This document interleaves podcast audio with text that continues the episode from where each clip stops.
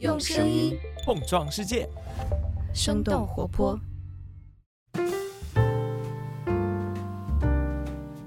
嗨，大家好，欢迎收听《声东击西》，我们一起用对话来发现更大的世界。我是徐涛，今天和我们坐在一起的有两位嘉宾，一位是曹魏，大家已经非常的熟悉了哈，多次做客过我们的节目。其实曹魏是之前做了十年的 HR，创办光剑实验室之后，是一直在做文化领域的用户研究和咨询服务的工作。也是在做跟人相关很多的事情，然后现在他也是在做一个和青少年读物有关的项目，叫做十分之一。嗯，那和大家打个招呼吧。嗯，大家好，我是曹魏。然后另外一位是 Nico 徐宁。前两周其实我们刚刚重播了一期二零二零年疫情期间的节目，是关于不确定性，然后也是跟 Nico 一起做的。Nico 和大家打个招呼吧。Hello，大家好。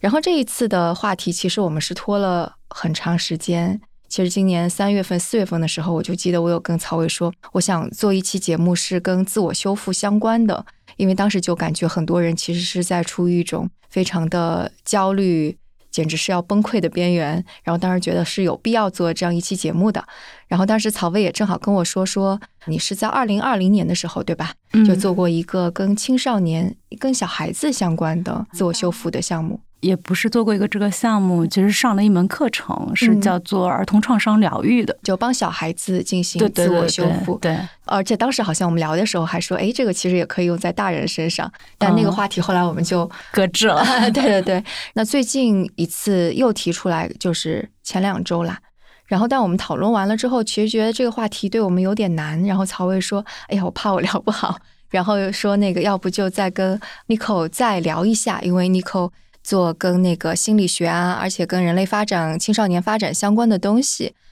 但是我们聊下来也会觉得有点难。我还仔细想了一下，我觉得就是因为它可能是有两个方面，一个方面就是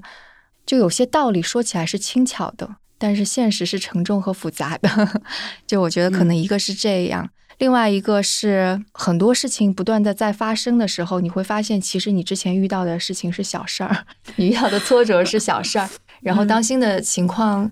再出现的时候，你会发现之前你以为的那套可以用的工具，需要在新的情境下使用，它会增加它的复杂性，而且每个人面对的是不一样的，你没有办法去教别人怎么面对。这一切，所以这是我们当时讨论下来觉得很 很为难的地方，是吧？对对，今天坐在这里，觉得有一种何德何能坐在这里聊这个话题的感觉。就是当时徐涛跟我聊的时候，一个我是觉得。就几千年来，人们都在探索这个话题，因为它不是你这一代人遇到的问题，其实每一代他都会遇到自己的这个问题。嗯，对。但另外一方面来讲，就是你从个体的角度，好像你永远都是找不到答案的。就是你从出生开始，其实你一直都在寻找答案，但是这个答案是找不到的，或者就是说你就是在一种追寻答案的过程中。对对对。所以你扣你当时的感觉呢？呃，因为我是偏心理学方向，包括现在跟一些青少年在读哲学，所以我是更以积极的态度哈，所以我们可以结合一下。我觉得就是不管是说从这个哲学，它从这个古希腊到现在一直在探寻我是谁，不是最近三联也出了一个，就是哲学在我们当下是不是有一些什么用处，对吧？呃，有些答案。我觉得不是说他给你答案，而是我觉得探寻的过程它本身能给个体力量。对对对，这点上我还是蛮有积极的态度的。嗯，是，其实也是尼寇当时跟我聊完了之后提到这句话，说本身我们去交谈去探索，它本身是有力量的。所以我就说，那好吧，我们反正这一期我们不是要给大家一个答案，其实就是一个我们一起来讨论跟探索的过程。然后如果这个探索最后是的确能够给到一些启发，或者甚至是我们可以总结出一些。小工具，然后最后它是相当于是可以放到我们各自的 toolbox 工具箱里，以后可以拿出来用的。那我觉得这也是有价值的，对 对吧？对的。那那我想这样子吧，因为感觉我们三个人其实好像过去也经历过很多事情，就反正我跟曹薇肯定是大家眼里都比较冷静的人、理性的人，但是其实这段时间我们也遇到了一些心情的起伏啊，情绪上的波动。我们要不要先说一说，就是情绪最波动或者负面情绪最多的一段时光或者事情是什么吗？嗯，我可能情绪波动比较大的时候，就是咱们俩聊天那会儿，就是那个周末。嗯嗯，就是你说你啊、代表你们小区去做这个抗争，也不算代表吧，就成为那个 那么几十个人中之一。然后那个周末其实也发生了很多的事情嘛，包括啊、我那个周末刚刚是十分之一第七期的内容寄给我们的家长和小孩的读者，因为我每次寄出去之后要发一个通讯，嗯。对我还在通讯里面跟他讲说今天发生了什么，嗯就是很担心说大家忘记了今天发生的事情。嗯。对，那天晚上其实刚刚好，就是亮马河，大家一起聚集在那里，就是朗读诗歌，然后发出自己的声音这件事情。然后前一天不是还有啊、呃南传的那个事情吗，对对所以那天我还在邮件里面写。就是那几天情绪的波动是比较大的，嗯我记得就是每天早上起来，有时候还哭了好几次。嗯对，就是可能还是跟你有小孩这件事情是有关系的。嗯就一个是你你想到小孩儿他在经历这样的一个过程，然后你不知道他将来还要经历什么，嗯对。然后另外一方面就是你还是会体会到自己好像是很无能为力的一个状态，感觉是在情绪在那个时候有一些爆发，但你嗯不太能讲说这个情绪仅仅是在当时那个状况下。对，我觉得他还是积累了蛮长时间的，甚至不仅仅是疫情的这段时间。对，因为我自己感受还是蛮深的，就是可能在去年。就是二零二一年的年初的时候，呃，徐涛跟李蔻可能都知道，我们就光剑在那段时间其实一直在做用户研究嘛。嗯我们差不多从一九年到二零二零年全年，其实我们都是在做各种各样的文化项目的用户研究。那其实我们蛮重要的，就是在关心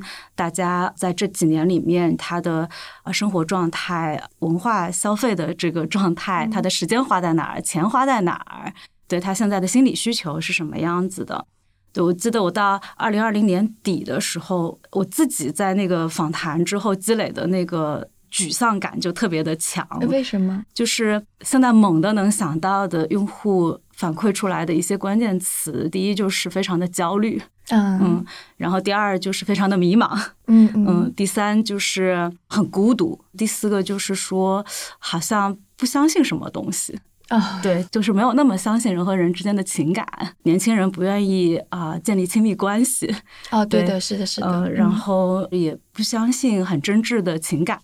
不相信系统，不相信你单纯的去做善良的事情就可以获得商业上的成功。对嗯当时那个感受就是，这个个体背后体现出来的是整个系统的崩塌嘛？啊、因为我们也访谈很多学生，因为你从学生身上看到的就是你整个教育系统其实是没有在支撑这些人的人格建立的，它更多的是在不停的攫取他们的时间。对小孩，其实他都没有时间去思考，没有时间就是去看到更多的能给他力量的东西。那你啊、媒体系统就是已经很长时间都不存在了。嗯再加上就是商业系统，商业系统其实完全就是被巨头垄断了嘛，在过去几年。但是你从巨头的角度，其实是没有在输出什么让别人觉得鼓舞人心的这个价值观的。嗯对，所以本来就是这三个系统其实是去建设整个社会的精神世界的。但这三个系统其其实现在是坏掉的状态你刚刚。说的是教育、商业对教育系统，然后媒体系统媒体和商业系统。就是本身我们学习知识、增长见识、建立价值观，其实很大程度是依赖这些系统的。对，对，那你现在这个所有的系统没有在支撑大家，那每个人就变成了他完全依靠个体去学习、去思考，那个体就会感到自己是很薄弱的。我当时那段时间看了一个展览，是在那个中间美术馆，他们当时有一个偏研究性的展览，叫《巨浪余音》，就是研究的是八七年左右艺术家的状况是什么样子的。我当时看那个展览。真的是特别大的一个感受，因为我以前特别不能理解八十年代的艺术家，就是我觉得他们太狂热了，他们做的那些事情，那个情感太强烈、太出格了。但我那个时候，因为他有大量的当时，比如说他们去申请艺术团体的那个申请信，然后还有他们在报纸上面就是讨论啊，你就觉得他们好像是压抑了特别长的时间之后，他非常渴望能在这个开放的世界去表达自己，然后他们读大量的书。我当时那个感受就是说，哦，因为我们八十年代的人，你觉得自己好像从小是在某种时代精神里面成长起来的，你觉得大家。应该去创造希望，应该相信奇迹，应该去做一些积极的事情。就发现我们所谓的时代精神是这些人创造的，嗯，然后现在的时代精神其实应该是我们这一代人去创造的，但是我们没有创造任何的时代精神。就是当时真的觉得，就是自己是很懦弱的一代人，就是我们没有支撑起这个时代来。然后我们过去觉得特别好的东西，其实不是我们的。是我们站在前人的肩膀上获得的一些东西，所以那个我记得就是二零二零年底到二零二一年初那段时间，就是是我自己状态还蛮差的，就是不知道自己该干嘛。对，到前段时间那个情感一直积累在这里。对，嗯，可以理解，可以理解，因为就是你跟崔景算是合伙人，在做十分之一，他有时候也会跟我说一点，嗯他甚至是前段时间跟我说，他会觉得 guilty。我在猜想，他用这个词语是不是就跟你说的，就可能有些事情或者时代精神或者什么，应该是我们这代人创造的，但是我们没有创造，就会有 guilty 的那种心情。对我从我自己来讲，我还是觉得我们现在是处于应该去塑造这个时代的年纪的，嗯，但是我们这一代人其实起到的作用是比较有限的。然后我们从小实际上没有经历过真正的巨大的困难，对，并没有。对，那我们现在面对这个困难的时候，就是我们大部分情况下还是在感叹，就是时代的消失，嗯，就感叹我们失去了一些东西，而不是说我能勇敢的站出来。就是那个时候还是挺难过的，嗯，但你要站出来，真的还是很困难的。对，是的，其实是对，就是现在。你感觉是在学习这件事情的一个过程里面，嗯嗯，有时候也会产生退缩的心情，嗯，我我觉得这个过程是这两年情感上波动会时常会比较大的一件事情，嗯嗯。那你可能，嗯，刚才一回想起来，最开始的时候想说这个疫情，特别是今年对我个人来说，直接的冲击还是挺少的。我还身处在杭州，没有出现过大的静默。然后想说，这个情绪起伏比较大的时候，其实还跟十分之一有关系啊。当然那是个积极的，就是那个十分之一，就是 Patagonia 那一期。啊啊，对，然后当时崔瑾不是写这篇文章嘛，所以他很兴奋。然后应该有两次见面，我们在那聊天的时候，他一直在讲那个 Patagonia 创始人非常理想主义的点。然后我那几天也处于这种一种理想主义的感觉里，然后又在做我们自己项目。然后有一天非常的，就是现在印象很深，就是说那天那个十分之一寄到我手里之后，我在上课之前，我是晚上一般六点五十上课，然后再看崔瑾写的 Patagonia 这个创始人他如何从很年轻的时候开始喜欢户外的运动，包括这创立这个商业公司，他其实一直非常坚持他这个环保，然后到最后赠予这个公司给地球。然后我当时内心的这种理想主义的感觉非常的旺盛的时候，然后上课的时候跟学生 check in，然后学生们 care 的或者是聊的都是。呃，要期中考试了，然后有的小孩是作业铺天盖地，就是你原本就是情绪很高涨，非常理想主义，然后呢，一进课堂之后，小孩每个小孩去 check in care 的只有那个作业和卷子。然后我当时就是非常非常 depressed，然后因为我我晚上一般是两次课，然后再到第二次课，我再 check in，兴致试图来 share 一下我内心那种坚持和理想主义的时候，小孩的整个 attention 还是在他们的作业和卷子上。这个具体的这个经历，让我在那个后面的差不多可能甚至一两个月的时间，都在琢磨，就是我我当时也有一点就是这种性质对自己做的这个项目有所回应，我做的是一个全英文阅读，最开始的时候就是非常 hopefully 觉得你通过一个特别是一个外文的阅读，对吧？第二语言的阅读，你给小孩打开了一个不同的可能世界或者思维的方式，或者说阅读到了一些人文社会的一些话题。但那个时候我在想，他是不是只是给小孩增加了一个课外的课而已啊？这是我想的啊。然后第二个的话就是我我自己跟家长说，我特别忧国忧民，然后呢就发起了跟家长的一个一个对谈，就是我们叫共建会，就我直接的题目就说，当小孩被作业和卷子围困的时候，然后我们大人说些什么？其实背后还有一个就是世界发生了这么剧烈的变化，我们怎么把小孩都挡在那里，然后让他们干这些？我觉得挺压制他们自己去睁眼看见真实的世界和一些自己思考的状态。所以我发起这个对谈之后，那天晚上又更加的 depressed，因为大人们非常真实的承认，小孩在学校里从早到晚都是没太有什么时间。甚至就是阅读这件事情对他们是非常奢侈的。就家长承认小孩的现状是这样被占满的，但同时又表达的非常无力。我当时的感觉就是真的很难过，然后就想我能做些什么。但是到了后面，就是这个共建会结束之后，我们得到一些反馈，也是今天跟徐涛姐前面聊的时候，我说对话的过程本身有力量，就很多家长说。哦，原来我不是孤独的，我这些感受到的这些压力和看到的困境，并不是孤独的。所以到了后面，我们又做了几次更多的讨论。所以家长其实就说，我们来一起想一想，可以做一点什么什么什么事情嘛？啊。嗯，在不脱离这个原来的体制的状况下，这个的话，我现在我觉得对于我来说，视角上会更感觉到积极一点。就是说，还有一些事情我们可以做，它可能不是一个巨大的社会变革性的东西。那然后慢慢的，可能不同的人做一些事情，然后可能在一个小的。大家一般说什么微环境下，然后有一些弹性或者是一些这个多元的东西，可能能发生一些些呃小的变化吧。嗯嗯嗯，对对对，我们现在因为做十分之一嘛，就是也还是能非常显性的感受到这件事情的。是的，对，因为因为我们面对的读者其实就是小学五六年级到高一。嗯，因为我们每个月都会跟他们开选题会啊，然后也会跟他们去讨论他们什么时候阅读。就基本上他们就说，就最大的反馈就是没有时间。然后五五年级跟六年级的小孩还会比，有人说我我每天都学到十一点，有人说我每天都学到十二点。天哪！对的对的。哦天哪！五六年级十一点十二点。而且呃，因为我们的读者其实呃主体是二线城市跟三线城市的，就并不是上海跟北京的，所以其实你在所有的地方，他们压力都还是蛮大的。嗯嗯。哦，尼克说的这个就相当于是在说了曹魏刚刚说的那个三个大的系统当中，教育系统的崩溃。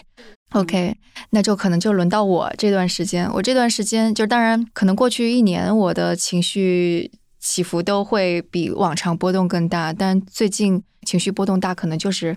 你刚刚说的那个周末，因为我觉得那个周末的前后每天都在发生事儿。就比方说最开始的时候是。我们的同事有一个、两个说：“哎呀，被隔离了。”当然，今年一整年不断的就有同事在隔离。然后我自己看到北京大街上车越来越少，即使在高峰期，几乎就像春节前夕的北京一样，很萧条，对对对，非常的凄凉。嗯。然后我记得周四的时候一大早，我儿子的好朋友他们的家是被封了，嗯，我就发短信去慰问了一下，他们告诉我说，他们没有买到菜。就相当于是前一天他们全家出动去买菜，没有买到就抢不到菜了。然后我还说我要不要帮你们买菜，所以那天我记得我是到了胡同里，没有直接到办公室，而是直接去菜场买了各种各样的肉啊之类的。到了办公室之后，打烟跟我说他家也被封了，他如果回去就出不来了，所以我又分了一半的肉给他。对，然后第二天是周五。我们小区被封了，嗯，就是紧接着就发生了，就无论是乌鲁木齐火灾啊、南传的事件啊，嗯，那段时间我的确觉得是非常为我们的同事担心。然后即使是那个周末过了之后，也有同事就是过来说他整个的状态非常的不好，因为他上半年的时候是在上海被封了三个月，然后搬离了上海来到了北京，但北京现在又发生这些事情。然后又是一个很年轻的、非常敏感的姑娘，就是她在跟我说的时候，我都能够觉得我我也替她很难过，很难过。当时还有一个感觉，就是因为我们一期一期的要在做节目，但我不知道我做什么。我就记得我跟曹伟说：“我说感觉做什么都不重要。”对，做什么不重要，就是你如果做其他的选题的话，它跟当下没有关系。但是你要做跟当下相关的，你做什么？就你到底做的这个东西，它是有意义、有力量、有价值的吗？就我不知道。所以当时我也觉得，就是对于没有东西可做这件事情，对我而言，其实也是一个非常大的冲击，就是相当于是创作的人，你不知道怎么去创作，这个是很可怕的。对，当然还有一点啦，就是因为其实有的一些朋友，就甚至是包括我父母，也跟我说，就是你不要太去想这些事情。其实我也在想，我是不是应该把我自己跟很多这些信息给。割裂开来，这样子可能能够暂时恢复到一些平静，我就可以回复到我的日常的该做的很多事情。因为的确，除了那个做声东击西之外，还有很多公司的事务是需要我再去思考啊之类的。但是我就觉得我做不到，因为我是个记者，就是你去吸收大量大量的这些正在发生的事情，就是我的本职工作，就我没有办法把我从中脱离开来。嗯，就是你接着你刚才讲，是不是应该？隔开这样子的现状，我当时还记得一句我以前呼噜的老板跟我说的话，他其实是批评我一句话，我到现在还是蛮受用的。他当时就跟我讲，就是你不要老是想着去追求那个完美的状态。嗯嗯，对他当时是说那个 Your responsibility is not to drive to the perfection，嗯，but to deal with the reality。嗯，就是你的工作不是说要去。追求这件事情达到完美的状态，是你怎么样面对现实去应对这个现实？嗯，对我确实就是我还是在想，比如说像你刚才讲的，你不要去想这件事情，然后你回归日常的这个稳定、完全可控的，就是平静的，就是恢复到以前的那个状态。这其实是你理想中的一个状态，但是它的那个点在于说。你可能想的不是说我要回到这个理想的状态，而是你怎么去确认说现状就是这样子的。嗯，对它现状可能就是你处在一个混乱当中，现状就是无序的，对，现状就是系统崩塌了。那这个时候你能做什么？嗯嗯，对，就是你要做一点事情去改变这个现状，而不是说你现在要立刻马上希望它回复到一个。完美的状态，对的，对的，对。所以其实，呃，就如果是声东击西老听众会知道，我们上一期其实是打雁提出了一个选题，他说我们来讲一讲，就如果得了新冠之后会是怎么样，因为他全家从那个呃六七个月的宝宝一直到老人都得了。然后当时其实我跟他有个争论。我说，我们的听众基本上都知道得了新冠之后可能会怎么样，就大家都是还是有能力去搜集到这些资料的。我们为什么要去做？我觉得打雁当时是比我更加积极乐观，而且是有更加有行动力的。他说服我的点就是说。这也是少有的，我们现阶段关于这个事情我们可以做的，嗯，所以我们就录了非常短的一期，大概也就录了半小时就结束了吧。对，对我看评论，大家还是没听够，觉得太短了。对，但但的确就是我们在想标题的时候，也是说我们到底要说什么。我想来想去，这就是非常有限的个体经验，它不是一个专家的意见。但是如果从个体的这些经验当中，大家可以去探讨，可以去看到，就是发生的可能会是怎么样，可能这就是它一点点的价值。从曹魏说的这个点，我我个人也是一个比较大的变化啦。其实是我在宾大读书的时候，那个时候其实是个人的一个价值观，或者是追求所谓的自我的这种提升，或者是完美的过程中遇到的一个巨大的挫折。到后来对我帮助很大的就是，嗯，但我老教授今年去世了，也是一个 对我很大的一个影响。但当时就是这个老教授他的研究的课题啊，他的那个课程题目叫 Social Construction of Reality。他其实第一就是非常强调个体的那个能动性。嗯，其实以前的时候，我个人就是也非常相信个体的这个 agency 能动性，但是没有意识到的是这个环境它对个体的巨大的影响，就是这个体制化或者 institution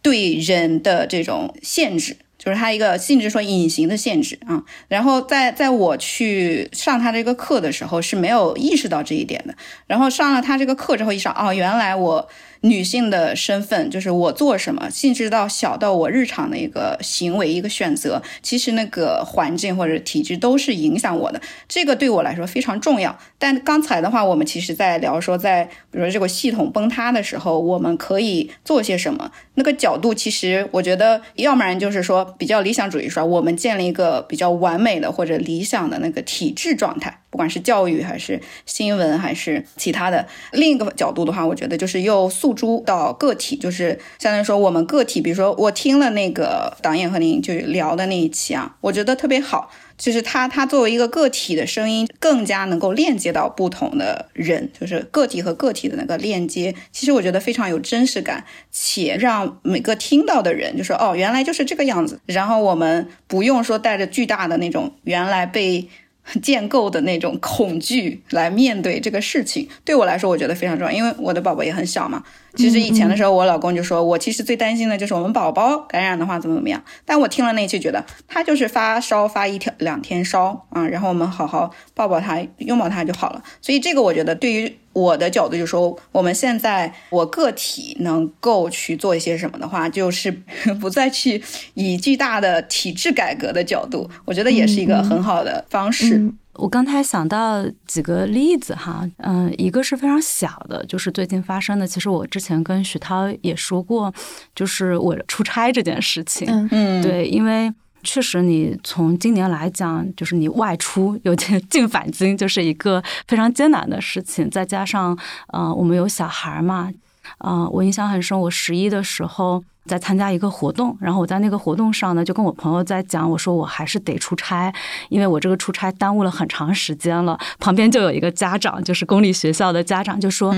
你出差了之后，你回来，你们家小孩就七天不能上学了，就是那个那个高高悬着的那个恐惧的剑，就从过去的一年就一直在你的头上。对，但我跟他讲，我说那我也得出差。我当时安排了挺多行程的，我还跟你扣一起去苏州做了一个他们的家长的活动。啊，当时就是出差很麻烦，就是你要研究各地的这个政策。就进这个地方你需要什么东西，然后从这儿到上海怎么办？从上海到那个地方怎么办？从上海去广州怎么办？那就是硬着头皮研究嘛，然后你看那个路线怎么定？我今天要弄个什么码？呃，核酸到底应该怎么检测？就是去了这个城市之后，因为大部分城市其实都有病例的，你怎么绕开那个 病例所在的地方，让自己不留那个痕迹，就花很多精力。但是我当时那个感受就是说，我还是觉得这趟出差非常值得。对，第一就是你真的见到了你应该见的人，嗯，对你把你应该做的事情做了，就是你。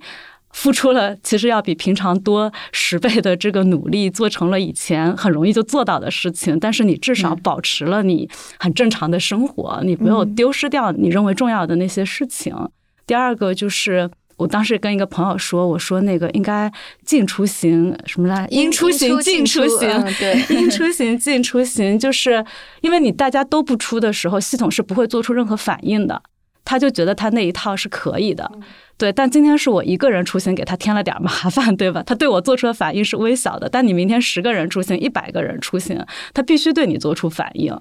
对，所以你其实个体微小的行动是能够对这个系统施压的，只是大部分情况下我们就被那个恐惧给困住了。对，当时我们办公室里也有个说法，就是应玩尽玩，应堂食尽堂食。对对 对，其实觉得首先就它其实很小，但是我就觉得你你在 reality 上说。你自己能做些什么事儿？对，嗯，其实从大的来讲，我在呃二零二一年初，当时也是因为这个原因，就一直在想自己还能做什么样的事情，所以才决定去做十分之一的，嗯。嗯，就还是在想，就因为我们原来的用户访谈，其实基本上还是在成年人嘛。但是你又确实觉得，好像成年人在这个阶段，他更多的习惯实际上是在更年轻的时候养成的。对对对，所以当时也去研究了很多。那你更早之前的就是这些小孩儿，他们在获取什么样的内容？他们怎么样在进入这个世界？所以我跟崔锦才那个时候决定说，我们可以试着在光剑孵化一个新的项目，去做青少年的这个阅读和。创作的这个项目，就是它能到达真实的个体，直接到达真实的个体。我当时跟崔锦说，先先有十个人读嘛，嗯，对，先先有十个人读了，他们真的觉得这个东西啊，在他们的生活里面能发生改变，那再有一百个人嘛，嗯，对，就是我觉得一千个人，可能我们做两年有一千个人，也是一个好的状态。慢慢的，这个事情就是它是日积月累的，你可能就。能在这个系统之外做一点点微小的改变，这个这个可能是在当下的这个现实状况下，我觉得我能做的一点点的事情。嗯嗯嗯，感觉 Nico 也是这差不多类似的想法，对吧？嗯，对对对，我我觉得对，第一就是十分之一做真的是非常有意义的，因为我们的学学生里也有，就是那个十分之一的读者。因为我们上课讨论的时候，像我们就是上次 Bella 的那个班，我们在聊那个女性主义，他就非常的兴奋，因为他在十分之一就读过相关的话题。这个也的确是我个人刚才其实那个曹魏聊到了，说我我那个老教授他研究个体的那个 agency 和体制的关系里，他。用了一个图，就是一个半敞开的口的一个圆形。呃，有些它的那个制度或者体制化的那个系统，它可能是 closed，这种就没救了，你只能通过革命来打破它。但大部分的话，相对来说，它是一个小敞口的，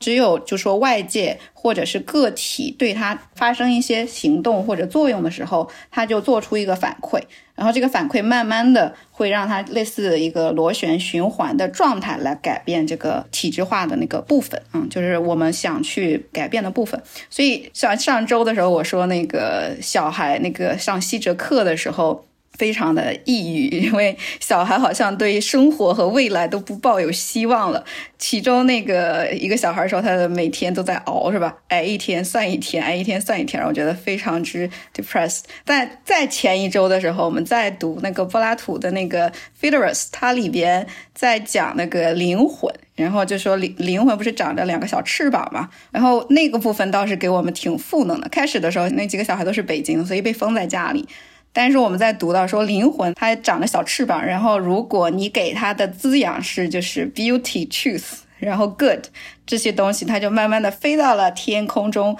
在一个比较美好的那个地方，在那里 thrive 的状态。但是如果你 feed 它的是 evil 或者一些不太好的东西，然后它的那个小翅膀就慢慢的萎缩了，然后就掉落，然后掉到了下面。然后我们这个人间，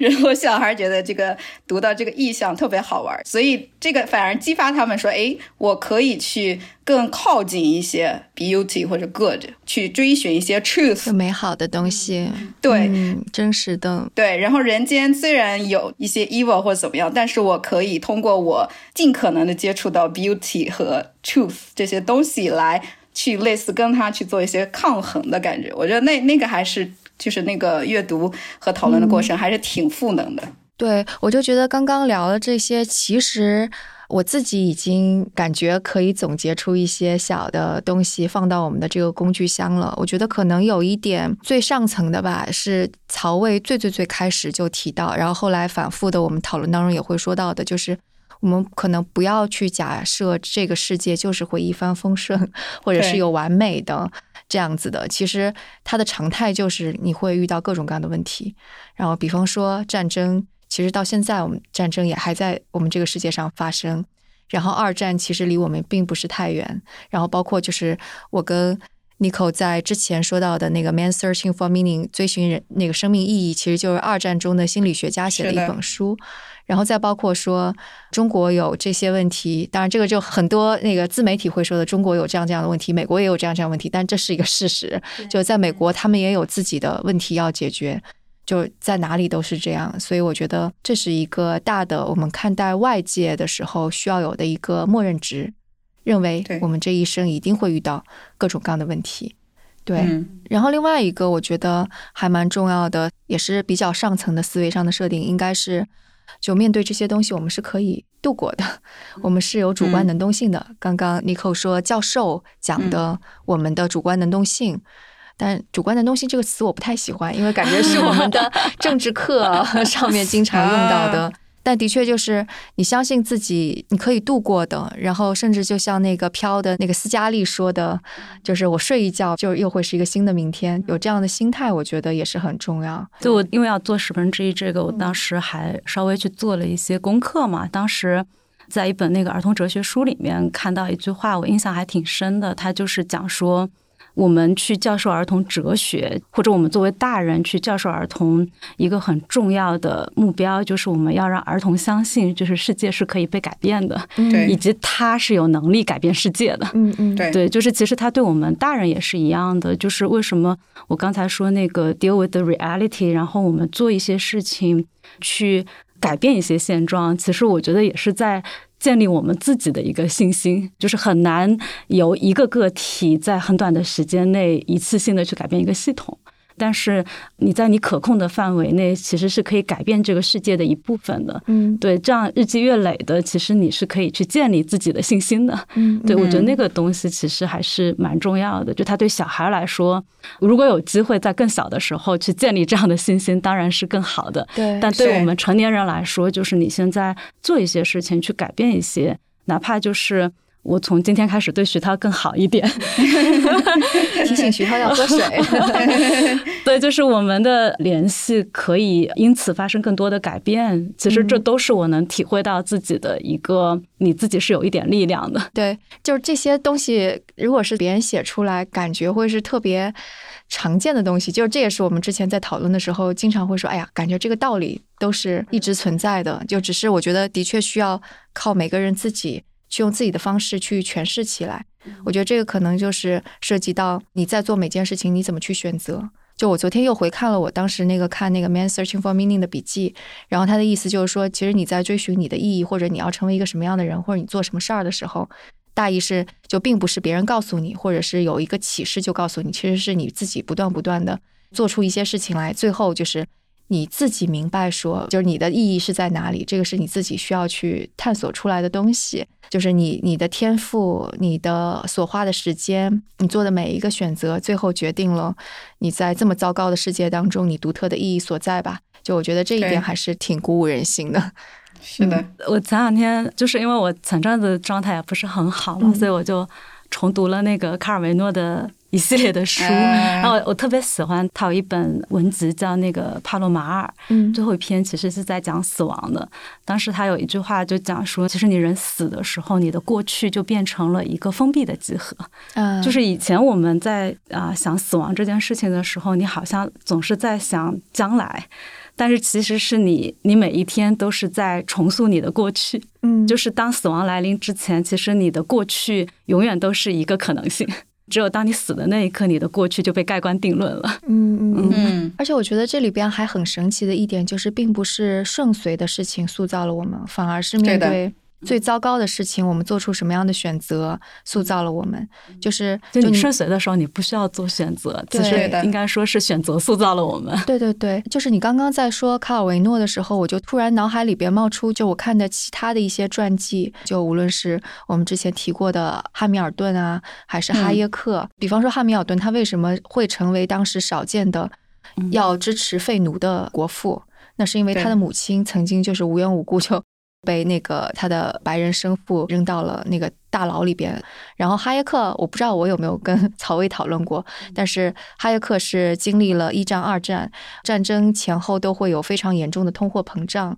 然后他也看到了欧洲跟美国在类似于一些政策上的比较，所以这就他为什么会写就《通往奴役之路》。所以就我就在想，就是比方说，如果我们在想我们自己的时候，那可能就是现在在遇到的每一个麻烦的事情，是塑造了我们。我们就这件事情所思考的事情做出的反应、做出的选择，其实就决定了我们未来是一个什么样的人，对吧？然后这也成为我们独特的地方吧。对，就是我刚才不是说我在二零二零年的时候啊、呃学那个儿童疗愈的课程嘛？其实那个课程当时有一个给我特别大的启发，就是一个老太太，就她专门是去给那些在遇到巨大灾难的这些。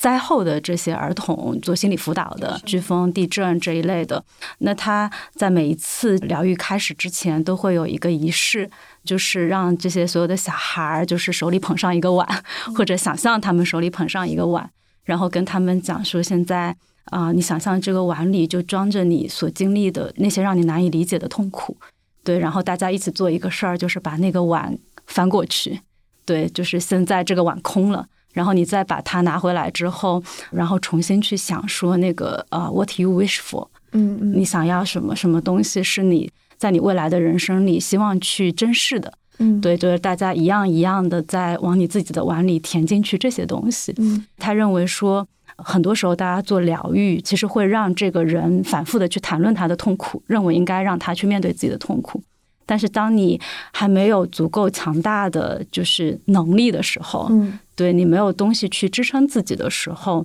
还有像我们刚才说的，你不相信自己的力量的时候，嗯对你怎么去面对痛苦，怎么去消化那个痛苦？所以他认为，在刚开始，你应该先把痛苦先搁置一旁，你先去建立你自己的能力。嗯，对，当你拥有能力之后，你再去谈论这个痛苦，再去消化它。其实像你刚才说的，就是那些小事，它其实对我们来说，就是它其实就是我怎么样去建立起自己能够支撑我，在一个很困难的时候，还是能够觉得自己可以正常的生活，有精神的源泉。我我们要不要来说一说？因为刚刚说到一个很关键，就是你必须自己。能够强健，对但但但你怎么怎么让自己有力量呢？这是个好问题，就我还是觉得，就是你得爱很具体的人和事。嗯嗯我还是觉得这个是你最大的一个力量的来源。啊、但说起来这个有点非常抽象。我记得我在上学的时候第一次看哈尔的《移动城堡》，嗯里面就是啊、有一个叫苏菲的这个女孩，她被下了啊、魔咒，这个魔咒是不能说出去的。她啊、被下了魔咒之后，就变成了一个老太太。嗯嗯，但最后她就是破除了这个魔咒，又变回了年轻的女孩儿。但这个它特别有意思的就是说，你在整个的电影里面，他在好几个场景，就是他会突然说着说着话就变出了年轻的样子。嗯对，但他在那些场景里面，其实都是他非常勇敢的在表达自己情感，就是他真正去爱一件事情的时候，那个情感被表达出来的时候，对他就会现出他原来的样子。他到最后，其实也是因为他渴望去保护一个人。哈尔也是因为说，就是希望就是能跟这个苏菲生活在一起，他也能走出他自己原来很害怕的给自己的一些禁锢。最后，他其实不是因为别人爱你，嗯，所以你打破了魔咒，而是因为你爱别人，嗯所以打破了魔咒。就当时那个给我的触动还是挺大的。你放在我们自己现在的生活里面，比如说前阵子啊、呃流传很广的一个视频是说啊、一个居委会的人说这个人的软肋是他的小孩儿。我我觉得他他是个软肋，但是他也他其实是力量。对，对就是如果你你没有那个的，我现在呃确实在想，啊、如果没有这个小孩儿，我觉得我现在很多事情都不会做。对，我就觉得就是那个视频出来之后，很多人非常的愤怒，甚至觉得我一定要做一些什么，我必须要 跟这个居委会掰扯掰扯。嗯就我觉得可能也是因为我们每个人都有软肋。对，嗯就是因为你不希望他永远都生活在这个恐惧里面嘛。嗯，对你希望他能够拥有更好的生活，那你能为他做什么？对，可能就是他他有利有弊，也可能就是你会因此更加脆弱，但也有可能 会因此更加坚强。我会觉得有了孩子其实是让我更坚强的。对对嗯对，嗯，包括做十分之一这个，可能也是会想说，那我小孩长大成人的世界里面，他可以去看什么样子的东西？嗯对包括说，在他长大成人的过程里面，他的妈妈到底在做什么？嗯嗯嗯，就是你，你希望他能够拥有去改变一些事情的能力，那你总得也在做这个事情吧，否则他怎么嗯去相信呢？就系统已经不能让他相信这个东西了。嗯，这个听起来就是你刚刚说的，如果没有前面的人在做时代精神，那好歹也得有人在做一点点。对对，嗯就至少在他自己身边，他是能看到说。有一个挺普通的人在做一些微不足道的，但是还是稍微有一点用处的事情。嗯嗯嗯嗯，刚才曹魏说的那个，我觉得对于我来说，前面再说想一下自我修复或疗愈的部分的话，前面我跟徐涛刚开始聊这个话题，我说我疫情之间这三年还可以，就没有说非常被巨大的那个打破，是因为说之前在宾大的时候，有一长段时间，不管是抑郁还是焦虑的状态下，呃，有了自己爬出来的那个状态，然后所以有了一些对自己情绪状态的一个敏感性。那那个时候的话，其实就是刚才曹薇说的那个大的危机，帮助我来梳理自己受教育的过程中对。就是自己生命中重要的事情做了一个重新的梳理和排序。对，那个时候其实对我很重要。以前的时候，特别是我当时在那个藤校跟那个沃顿商学院是挨着，我在教育学院，它是商学院。然后商学院它整个就是对研究生经常就是一些 advice，就说你要去参加一些 party 啊，对吧？人脉呀、什么之类的。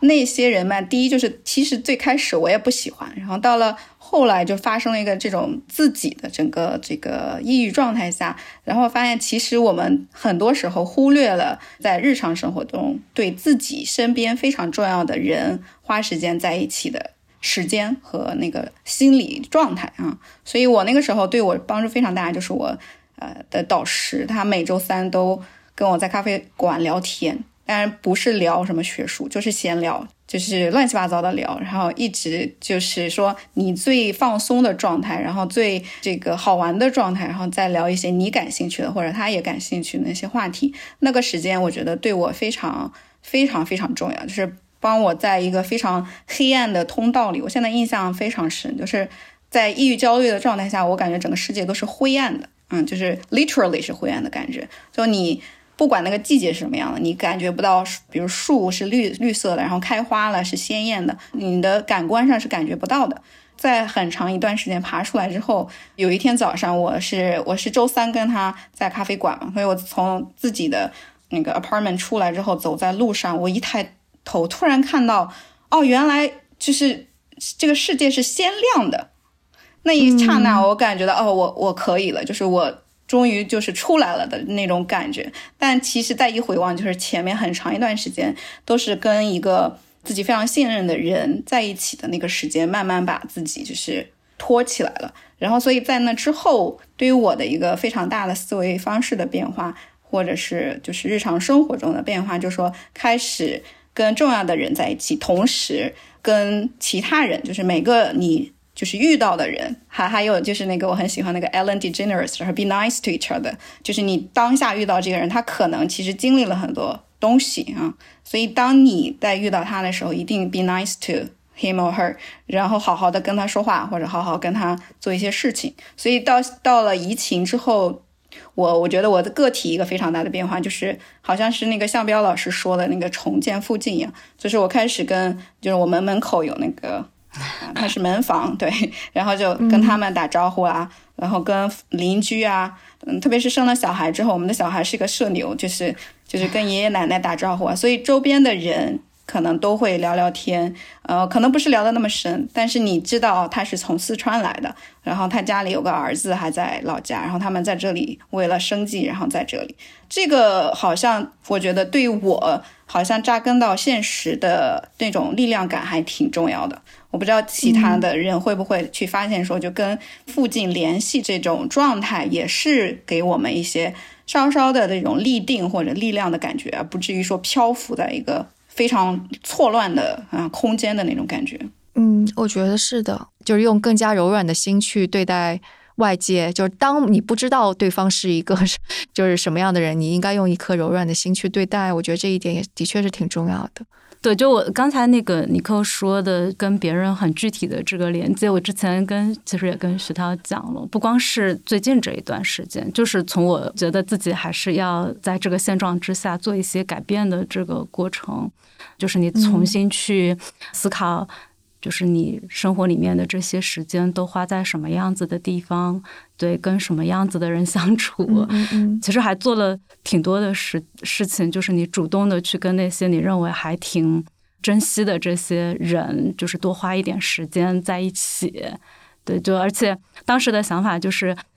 就你以前，你跟别人相处，有时候暗含的是有一种对等的，就是你你付出了，你也希望对方对方有回报的。嗯嗯。对我现在的感受就是说，你有爱意就表达。嗯。对你想你想跟别人在。说话你就跟他说话，不要因为他今天没有回复你，你就 觉得啊，他是不是不想跟我说话呀？或者你你自尊心受到了伤害啊啊！当然，因为我们这个年纪，你已经知道哪些人是可交的，哪些人是真心的朋友。对，就真的不要在意这些小的的事情。就是对我，我觉得这一点很重要，是因为我之前也在想，就不要羞涩的说不想向你的朋友求助。但但可能这并不是最开始曹魏的本意，但我就觉得这一点还是挺重要的。如果对于那些已经在网课上了三四年，然后一毕业就失业的这些年轻人来说，可能的确说找到不同的视角，然后多谈一谈，多聊一聊，然后看就是你身边的人是不是可以给你一些什么建议。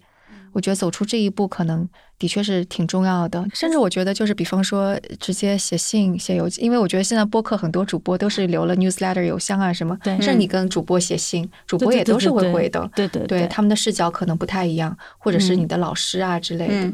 特别是说在疫情下，可能上了网课两三年的呃年轻人，我觉得可以慢慢的给自己一些小的步伐去去打破一下。不管是说给那个播客主播写信，还是说你在其他的社群或者哪里遇到的人，我觉得就可以打个招呼，是吗？你要是真的对那个话题很感兴趣，就可以跟他聊一下。我我觉得很多特别真正说那个关注这个领域或者年轻人或者是嗯非常 humble 的人，他都会愿意跟你去对话的。嗯，对，我觉得今天无论是讲的例子啊，还是讲的像我们自己在这个过程当中学到的东西吧，我觉得它肯定还是会存在这样的问题，就是它会是抽象的，会是运用到每个人身上是不一样的，然后它未必就适合所有的人。然后有的时候可能看起来还怎么又是老生常谈，对，就其实你讲完之后肯定是觉得这些道理都是老生常谈的。但是不管怎么样吧，就是反正如果其中的某一点触动到了，或者是给到启发，那我觉得也是值得的。就像 Nico 说的，在谈话跟交流当中，它是可以带来力量的。当然了，就是我们的听众也可以在留言区给我们留言，或者是讨论。我觉得在这个时候，可能大家呃彼此之间多些交流，就无论是自己还是我们身边的小环境做得更好，肯定是一件很好的事情。好，那我们今天的节目就到这里。那在节目的最后，我想感谢一下上期节目，也就是一些有限的个体经验这期节目中留言的许多朋友，他们是分享了自己感染新冠后的症状表现以及一些治疗的方式吧。他们也在评论区对那些依然有疑问啊、焦虑、担心的听众给予了一些答疑和解惑。我感觉这样的交流特别好，因为的确充分的信息交流是能够帮助我们更好的去面对未来各种各样可能的情况的。